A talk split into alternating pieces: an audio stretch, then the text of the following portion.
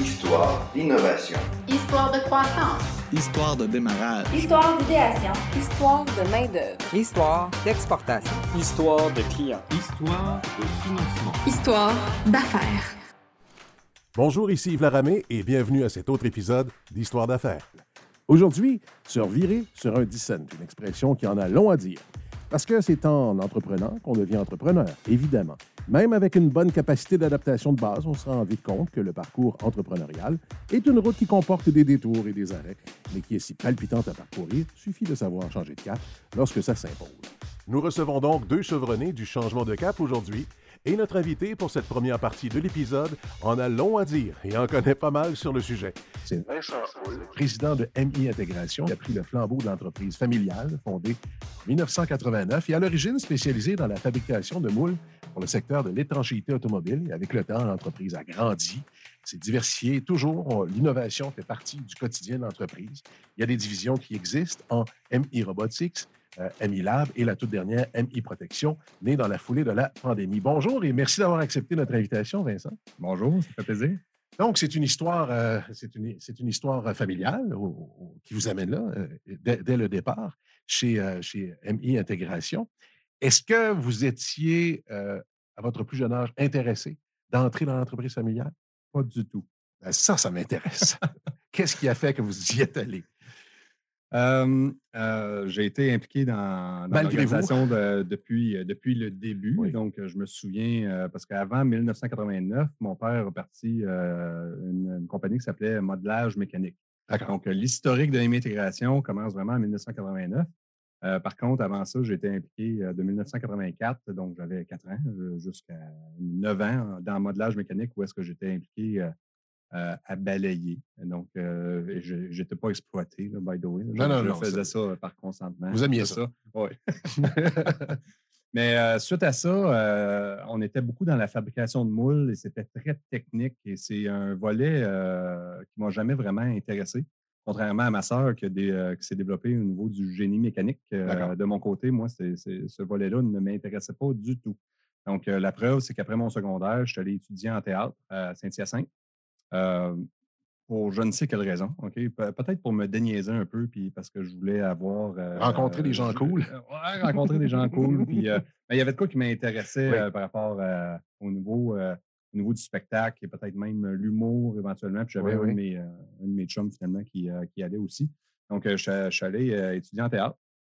Les week-ends, j'avais besoin de travailler, j'avais besoin d'un petit revenu, donc je faisais des, des quarts de week-end.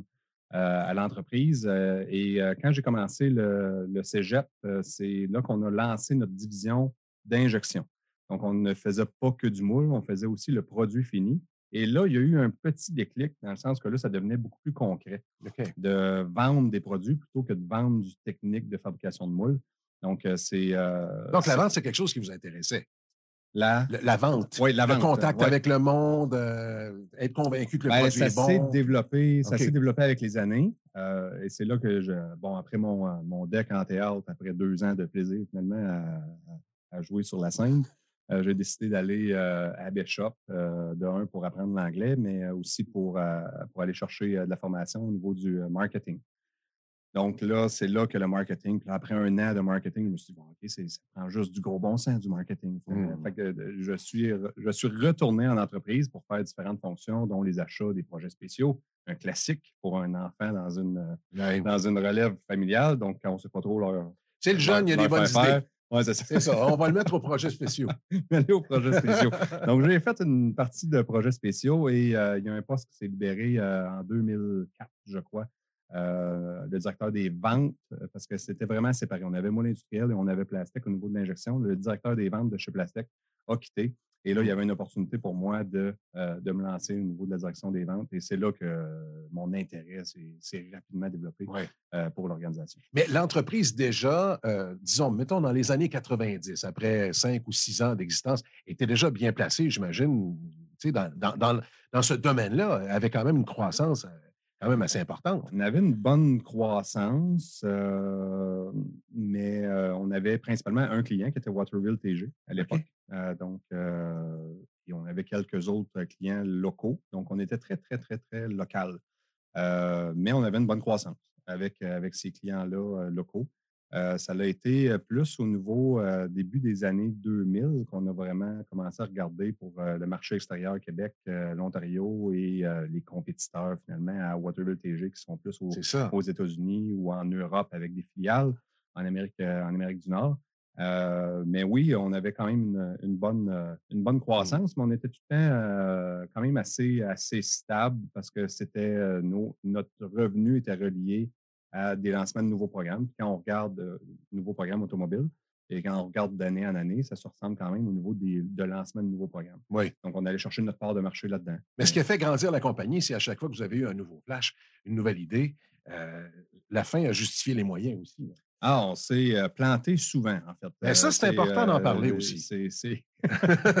En fait, la division injection, on l'a lancée par le biais d'une idée, pas nécessairement pour que ce soit dans Parce qu'il y avait un besoin, OK. Il y avait un besoin, puis c'est, un inventeur qui nous a approchés en disant Moi, ça m'intéresse, j'ai cette idée-là et j'aurais besoin d'un partenaire qui m'aide à développer les moules et faire les pièces c'était l'idée d'un kit de camping, un kit de vaisselle de camping qui se rentre tout dans une boule. Ça, s'appelait le Magic Set. Donc, euh, je pense que je m'en rappelle. Oui, OK. Bon, c'est.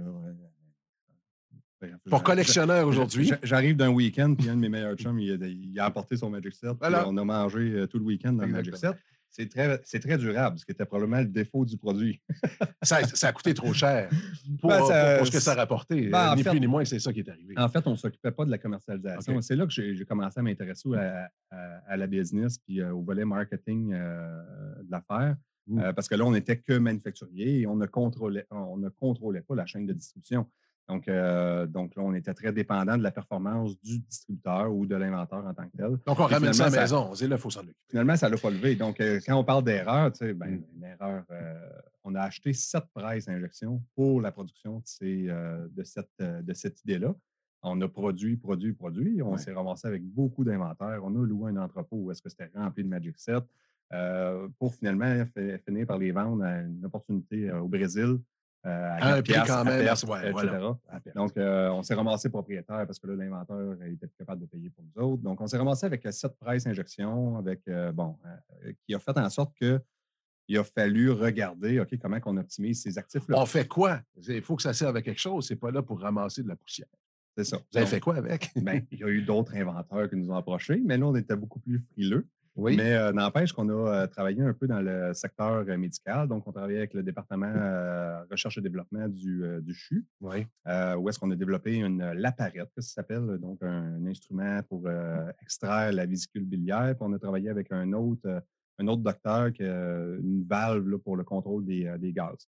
Donc là, on avait développé, on avait mis deux presses, on avait fait une salle blanche pour, pour de la production. Euh, pour finalement avoir un peu de production à ce, niveau-là, mais rien pour dire que ça, justifie euh, ces mmh. investissements-là. En parallèle, on commençait à regarder dans notre marché naturel qui était le marché automobile. Ben oui, j'allais y revenir.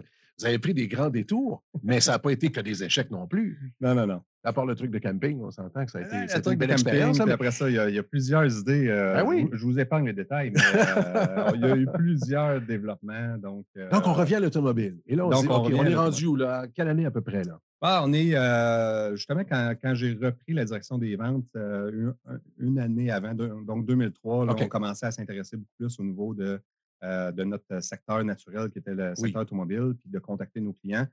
Euh, pour, euh, pour euh, justement leur offrir ces services-là. On avait eu des demandes aussi de nos clients dans l'automobile en disant si vous pourriez fournir des pièces qui seraient complémentaires à nos assemblées, ça serait, ça, serait, ça serait intéressant, mais il n'y avait rien de nécessairement concret. Donc là, on a vraiment ouvert la machine au niveau des, au niveau des ventes. Et ça a commencé là, à débouler là, en 2006-2007, euh, euh, juste avant la crise automobile. Ben, qu'est-ce que ça a eu comme impact direct chez vous? Est-ce qu'il y a eu des pertes d'emploi? Est-ce qu'on a dû euh, innover encore puis changer un peu notre façon de faire? Qu'est-ce que ça a eu comme impact? Oui, ça l'a eu quand même passablement. Ben, on, l'a très, très bien géré, mais c'est sûr que ça a un impact sur les emplois directs. Donc, on garde notre cœur, notre, notre équipe, mmh. notre équipe clé qui sont tous clés, mais on garde les gens, les gens techniques. Et ce qu'on avait fait à l'époque, c'est tous les gens cadres travaillaient aussi sur la production. Donc, on avait vraiment là, géré là, de façon très, très, très lean Mmh. pour, pour pouvoir minimiser les impacts. Donc, on s'en était sorti quand même passablement correct. même chose au niveau de la fabrication de moules, donc où est-ce que c'est encore plus difficile de, Mmh. de se départir des, des gens techniques. C'est très technique chez Moule Industriel. Donc, donc on n'a pas eu le choix quand même de downsizer un, un Ah peu. oui. Euh, mais on a gardé le, le cœur de l'équipe. Puis euh, dans, dans, tout ça, je pense que la communication est hyper importante avec, euh, avec l'ensemble de l'organisation pour expliquer dans quelle situation on se retrouve. Là, tout le monde va, va, rechercher des façons de faire justement pour Ouais. pouvoir, pour pouvoir s'en sortir. hein. Ça, c'est une grosse, une grosse étape. euh, Et disons quoi, 10, 12 ans plus tard, nous arrive de plein fouet la pandémie. Est-ce que le produit que vous avez créé a été suite à une demande ou c'est vous qui avez euh, pris les devants en disant là, il faut faire quelque chose, on a une opportunité? Comment ça se présente avec ce que vous avez euh, comme, produit, des masques performants? Parce qu'à un moment donné, il y avait une, euh, sorte de panique. Ça prend du stock, ça prend du stock et on on peut pas juste compter sur des, prix produ- producteurs à l'extérieur. Il faudrait qu'ici, on, on soit capable de mettre, rapidement nos, esprits à l'œuvre. On avait, on a créé en 2015, juste pour donner une petite historique, un MI Lab, justement. On, Oui, oui, on en oui. parle euh, dans l'introduction, donc euh, qui est un centre de recherche et développement où est-ce qu'on voulait arrêter d'être sous devis, puis on voulait, on voulait développer nos innovations, nos produits, nos technologies et promouvoir ça euh, Mm. au, au sein de la clientèle. Donc, euh, dans le MI Lab, on avait une ressource euh, qui était quand même relativement clé en 2019, euh, 2018-2019. Donc, euh, Yannick, Yannick Lompré qui, euh, qui, euh, qui mène aujourd'hui euh, le euh, e-Lab qui est à Magog, Oui. euh, qui est un peu l'équivalent du MI Lab, mais plus au, au niveau du secteur de l'extrusion. Donc, euh, donc, en fait, c'est lui qui m'a approché. Euh, il m'a appelé euh, quand, quand- quand justement là, les, les- les annonces sur la pandémie se sont faites. Il m'a appelé puis il a dit euh, J'ai trouvé cette idée-là. Il appelle ça un data open source. là. donc, c'est c'est un, un- un data qui, qui est ouvert à tout le monde où est-ce qu'on peut prendre ce data-là, s'en s'en inspirer puis développer un produit. C'était au niveau d'une visière. Donc, le premier produit. Et si on ouvrait un peu les brevets, en quelque sorte. C'est un peu ça. Ouais. L'idée est là, prenez-la, faites-en la meilleure commercialisation possible. Ouais. puis, Mais c'était euh, très, c'était très populaire au niveau des, euh, des fabricants de machines d'impression Voilà. 3D. OK. Donc, euh, donc, ça venait de là, parce que les autres, ils voulaient vendre des machines d'impression 3D. Donc, ils disaient, euh, prenez le data, puis euh, faites de, l'impression 3D. Donc, nous, on, a pris le data, mais pour faire une fabrication de, de moules et d'injection, pour Ouais. aller chercher vraiment du volume, puis euh, avoir une haute cadence versus l'impression 3D. ça, il en prenait. là. Ça prenait de la quantité, puis rapidement aussi. Ben, en fait, euh, on a eu des très, très, très bonnes ventes au Oui. mois d'avril, mai, juin. Puis après ça, c'est tombé calme, Ah calme ouais? plat. Au niveau des visières. Au niveau des visières, parce qu'après ça, c'est le. Parce qu'au début de la pandémie, là, on, on se demandait, on porte un masque? Qu'est-ce qui est le plus sécuritaire? Oui, Qu'est-ce qui est c'est le plus sécuritaire? Donc là, ouais. on proposait tout. Puis les clients qui achetaient, c'est des clients qui euh, se demandaient justement ce, seraient quoi les règles sanitaires. Donc, euh, Et tout le monde assez variables au début. Au début, ils étaient assez C'était très variable. Donc, On même, va se le dire. même hein. nous autres, on essayait de se positionner Oui. là-dedans. Donc, c'est quoi l'avenir de la visière? Donc, on a fait des moules. euh, c'est- bien. tu sais, Avec, avec le recul, même si on a eu trois mois de vente, c'est correct. tu sais, On a beaucoup trop développé dans les, euh, en investissement au niveau d'un d'un moule. On a fait des moules multi-cavités parce qu'on a eu une opportunité d'avoir euh, 4 millions pour le gouvernement, mais finalement, ça a Mhm. été donné à un- une usine de GM. euh, etc. Ben il Donc, reste euh, du stock. Là. ah, il nous reste euh, tout plein de stock. Il nous reste Donc, euh, On un ne souhaite de rien. là. Il arriverait quelque chose d'autre. Vous seriez en mesure de fournir. Ah oui. Il faut voir ce côté positif des choses. Ouais, on est prêt aux pandémies. Au, niveau des visières. Mais, c'est- mais, mais si c'était à refaire, qu'est-ce que vous ne referiez pas? Ben, c'est certain que là. Un euh, conseil pour on- ceux qui sont à l'écoute, là? On, serait beaucoup plus prudent parce qu'on Oui. a investi. Il fallait être rapide sur le marché. hein. Voilà. Donc, on a investi énormément en amont. euh, puis euh, sur une opportunité qu'on pensait qui était, euh, qui était qu'on qu'on- qu'on aurait, euh, on a investi avant d'avoir la confirmation parce que justement, on avait des contraintes de fournir du, euh, du produit rapidement. Et C'est une- ça, pas avoir de temps à perdre. Mais c'est une gestion de risque, mais c'est sûr que le refaire, sachant qu'on deal avec le gouvernement, les décisions du gouvernement peuvent changer du jour au lendemain. Parce a le de- politique aussi.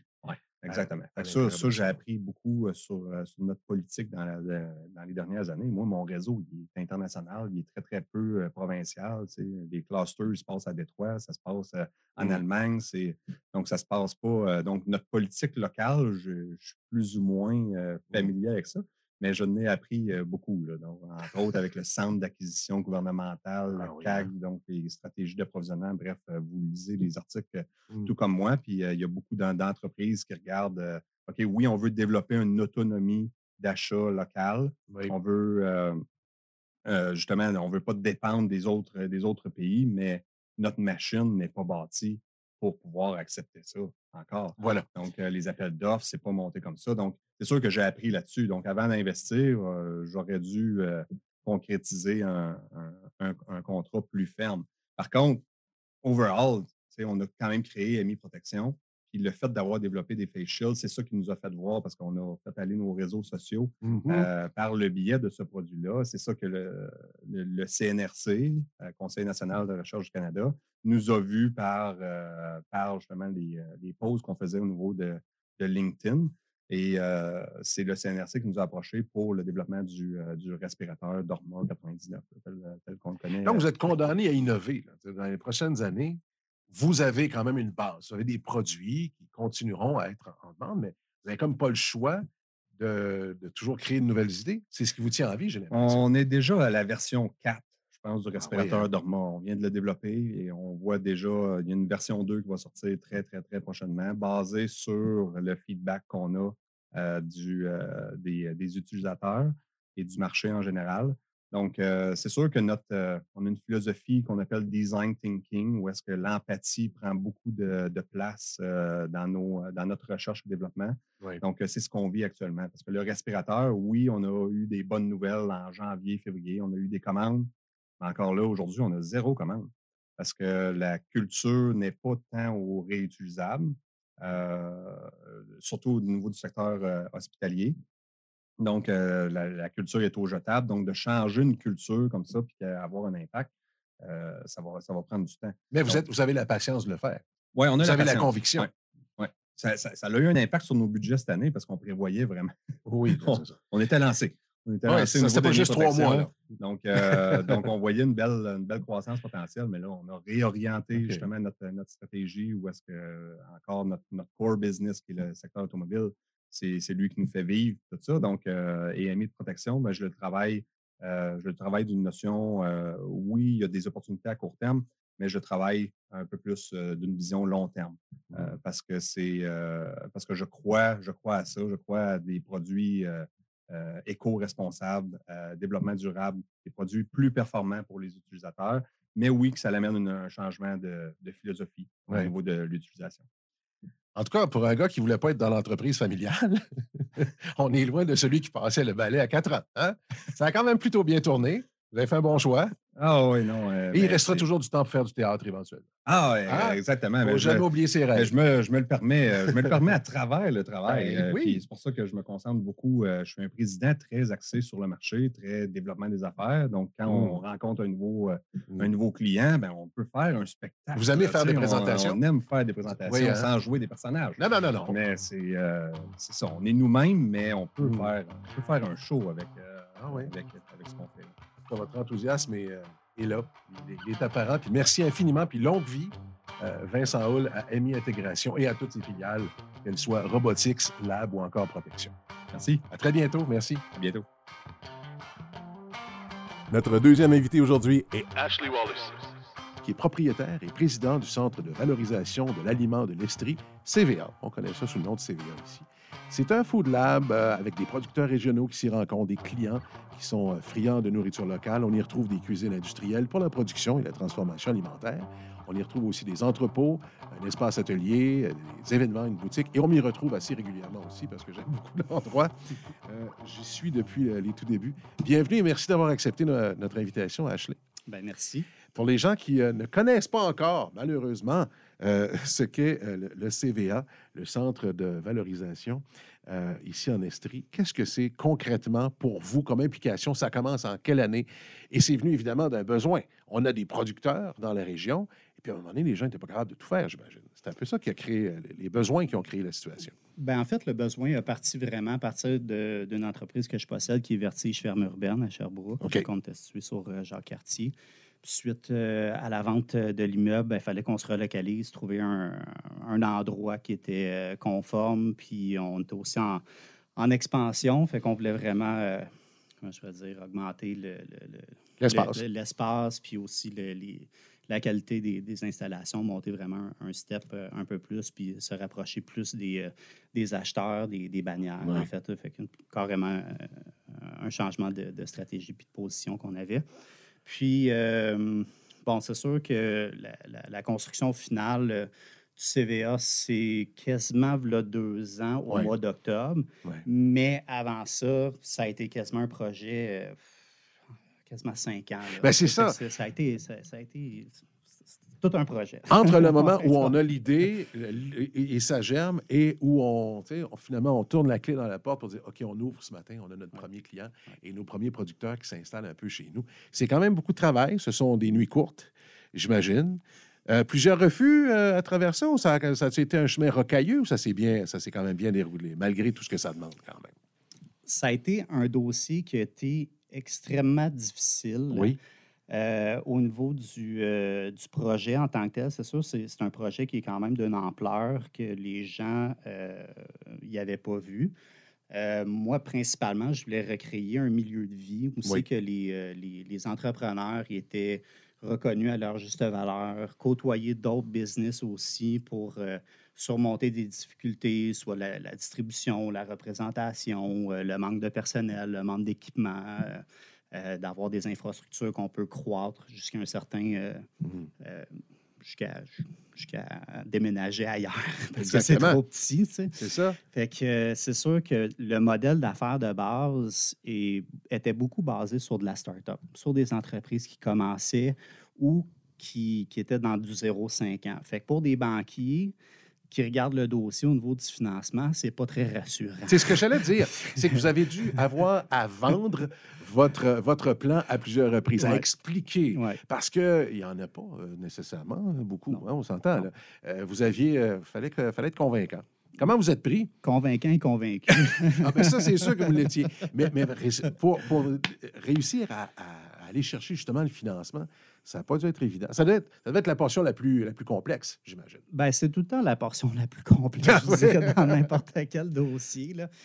Euh, ben, fallait trouver, je pense, le premier partenaire, qui, le partenaire financier qui rentrait dans le Oui. financement, puis après ça, les autres allaient suivre. Euh, nous, c'est vraiment à partir de la Financière Agricole Canada euh, qui, qui ont rentré dans le dossier. Puis on, on sait que Financière FAC, c'est la Banque euh, du Canada, euh, la filière agroalimentaire Oui. principalement et agricole. Puis c'est des partenaires patients qu'on appelle. Donc, euh, quand on va chercher un partenaire patient, souvent les, les banques à charte, exemple Desjardins, Banque Mm. Royale, ainsi de suite, vont être plus rassurés d'avoir un partenaire comme ça. Oui. Comme ça, s'il arrive quelque chose, ben, c'est eux autres qui vont tirer la plug en dernier. En tout cas, supposément. Là, Oui, oui, oui. Donc, j'ai présenté différentes reprises mon dossier. Puis, évidemment, quand on, quand, quand on est dans le domaine au niveau d'un banquier aussi, puis qu'on on connaît c'est quoi la problématique, euh, c'est sûr ça l'aide à présenter ton dossier. Versus une banque qui, qui, qui transige plein des, des commerces au détail, des ventes de chaussures, des dépanneurs. Fait que, on- on Pour qu'il y ait un prêt, c'est un prêt. Là. c'est ça, c'est ça. Fait qu'il fallait que vraiment que j'aille une valeur ajoutée puis démontrer que c'est important, la première des choses. C'est important pour euh, l'autonomie aussi alimentaire, le système alimentaire, d'apporter plus de produits locaux euh, aux gens. Euh, donc, c'est vraiment une philosophie aussi de, de l'entreprise que, que j'essaie d'implanter. Fait que Mhm. d'aller chercher un peu du, du capital sympathie. Il y a une phrase euh, classique d'un film classique, Field of Dreams, Ouais. qui dit If you build it, they will come. Ouais, ouais. Vous avez construit, ils sont venus. Est-ce que ça s'est bousculé aux portes? Euh, oui, puis non, je te dirais. Euh, euh, ça a vraiment, quand les choses ont vraiment bougé, c'est vraiment quand j'ai commencé à monter la structure. Quand ils ont vu Ouais, physiquement Ouais. vers quoi ça irait. OK. ouais. J'avais un partenaire financier qui a débarqué euh, parce qu'il trouvait ça trop risqué. Puis je me suis dit, non, regarde, j'en ai déjà un. On, on y va, puis on, on va créer l'engouement, puis go for it, puis au pire, je vais être dans la merde, puis euh, je vais vendre ma maison, je sais pas trop quoi. Puis je savais, j'avais comme un feeling en dedans de moi que je me suis dit, ben, tu sais, le monde ne comprenait pas nécessairement c'était quoi le, le projet en tant que tel ou tu sais, l'ampleur. Ben, beau avoir des plans, un, Mm. un plan d'affaires, du visuel, mais quand que le monde, il le voit pas puis qu'il le touche pas, ils comprennent pas. Donc, euh, j'ai décidé d'y aller. Puis après ça, une fois qu'on a monté ça, ben, ça. ça, s'est tout booké super rapidement. Puis quand on a fini de construire, ben, il manquait d'espace. Exact. De tous les chapeaux que vous portez, lequel est le plus serré et le plus difficile parfois? Euh, pff, dépend des jours. le chapeau de père. Oui. Parce que comment on réussit à, à trouver du temps de qualité, justement, avec sa famille et ses proches là-dedans? Parce que c'est un projet qui est, qui- qui- qui est demandant, là, quand même. Il faut avoir une blonde bien patiente. C'est bon. Ou Ouais. très impliquée. Non. Non, ah, pas du non, tout? Non, pas du tout. Ah non? Ben, impliqué par la bande. là, Ben, bien sûr. Ben, sûr. Oui, émotivement, mais-. Mais pas professionnellement. Donc, on ne travaille pas, on travaille pas en, en couple.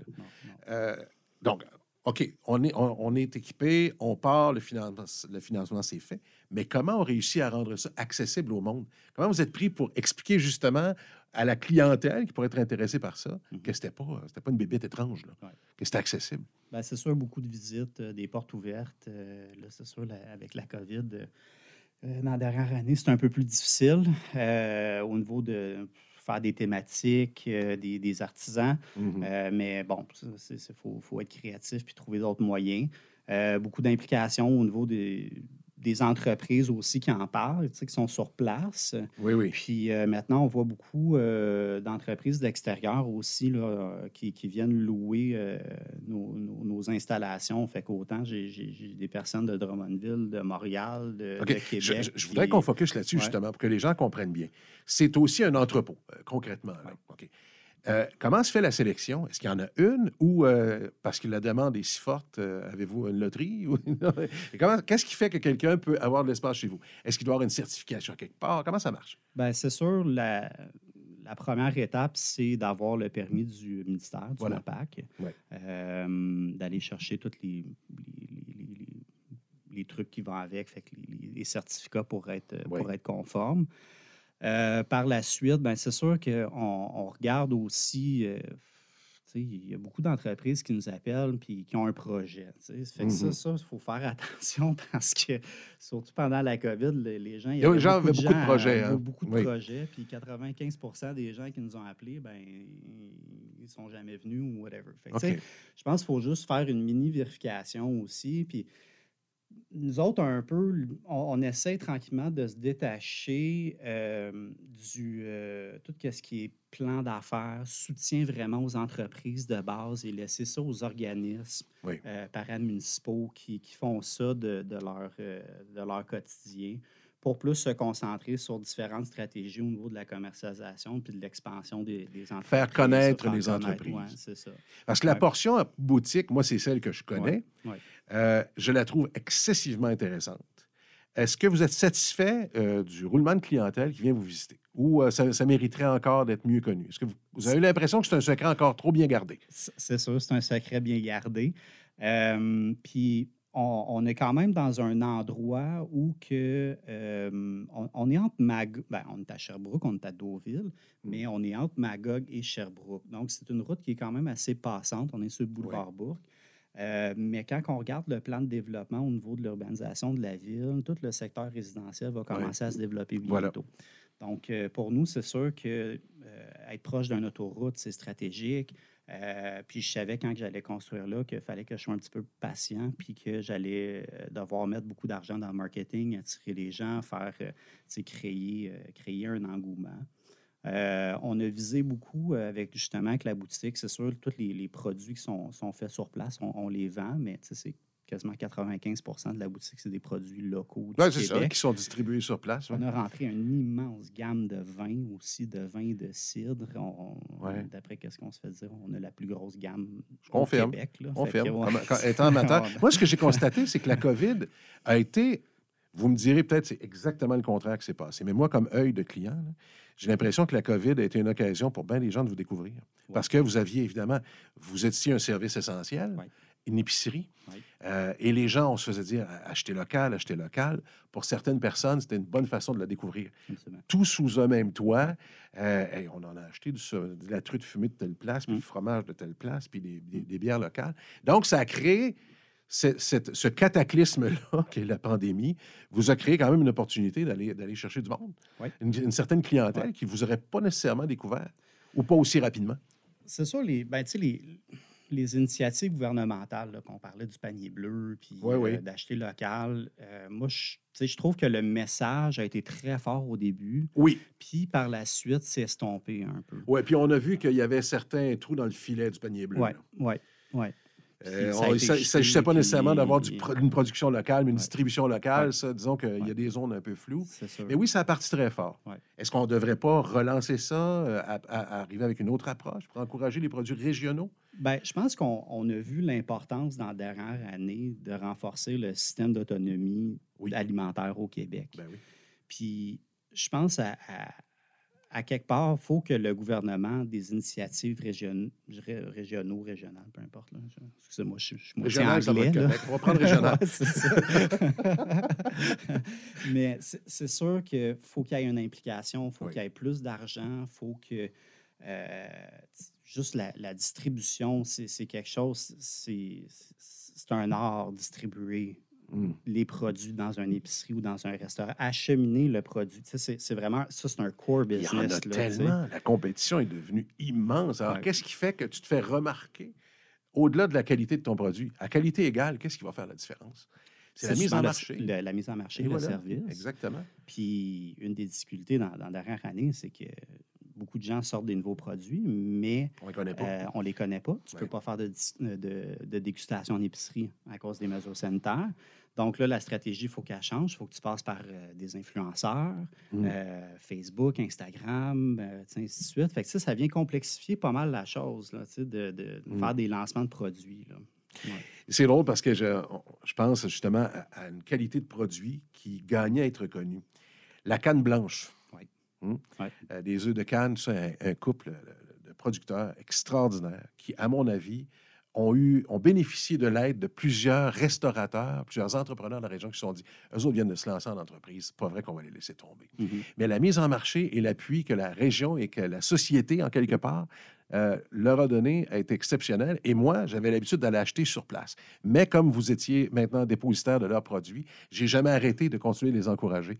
Ça, c'est un exemple pour moi qui est concret d'une réussite de mise en marché, de distribution locale. Mhm. Et ça, euh, j'espère qu'il va y avoir d'autres belles histoires comme ça à raconter au cours des prochaines années.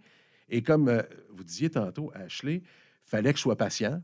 Une route passante quand même, sur un bon axe, là, Sherbrooke, euh, Magog, en passant par Deauville. Vous le voyez où? Vous le voyez comment, le CVA, dans cinq ans, disons? Ben, c'est sûr que je, je regarde beaucoup pour un agrandissement. Euh, les choses ont ralenti un peu, là, étant donné la fluctuation des matériaux puis euh, un peu Exact, le bordel ouais. au niveau euh, de la construction. Donc, j'ai mis ça sur pause. Je reprends le dossier là, en septembre. J'ai beaucoup de demandes. Fait que c'est sûr que j'aimerais ça, compléter le- l'espace du terrain que j'ai euh, avec différents transformateurs, producteurs. Là. Puis, euh, Ouais. puis de créer vraiment un, un pas, pas nécessairement un attrait touristique, mais une, une place où que les gens doivent arrêter euh, quand ils viennent dans les cantons de l'Est. C'est une belle aussi, halte Ouais, supplémentaire ouais, à toutes les activités, à toutes les, destinations qui sont, qui sont, sont, sont, sont- primées. Il y avait une activité que je trouvais très intéressante avec le chef Christian Fréchette, donner des ateliers euh, parents-enfants. Évidemment, il s'est fait couper un peu le, le sifflet avec la, la pandémie. À trois Mais reprises. À trois reprises, ça commence à bien aller, on se fait arrêter. Et- et-. Est-ce qu'il y a des projets que ça revienne, ça, ou on, on attend un peu parce qu'on ne sait pas ce qui nous prend au bout du nez? Ben, c'est sûr que on- quand on a fait le scénario de repartir pour une quatrième fois, euh, on regardait les distanciations sociales puis voir si le, le- le modèle était encore viable, là, ouais. viable. Euh, puis on a pris la, la décision de vraiment euh, prendre ça plus en septembre au niveau des rentrées scolaires, puis euh, d'avoir une approche aussi un petit peu plus euh, B2B. Fait Mm. que tout ce qui est avec, avec les, les- entreprises, fait que team building, euh, donc, mais c'est ça. Mais c'est, Christian, il, attend impatiemment que, ça revienne. Puis je pense qu'il a hâte d'avoir son monde ben aussi. toutes les activités du Centre de valorisation de l'Estrie, je les trouve intéressantes. Je trouve qu'elles gagnent à être connues. Et la chose la plus simple qu'on pourrait dire aux gens qui sont à l'écoute, allez-y. Gênez-vous pas. Entrez. C'est ouvert. Si c'est marqué ouvert, entrez. C'est tout. Et vous allez être surpris de voir à quel point c'est euh, inspirant, euh, tout ce qui est là. Il y a du travail derrière, ça sent, il y a de la passion. Puis Ashley Wallace, euh, je vous remercie infiniment d'avoir fait partie de cette, série de balado-diffusion. Puis longue vie, on va retourner vous voir le plus souvent possible. Merci pour l'invitation. Merci. Ce balado est produit et réalisé par Sherbrooke Innopol, qui accompagne les entrepreneurs sherbrookeois du secteur industriel et technologique vers le succès. Merci à Investissement Québec, partenaire officiel d'Histoire d'affaires, et merci à la Ville de Sherbrooke pour son appui financier au projet.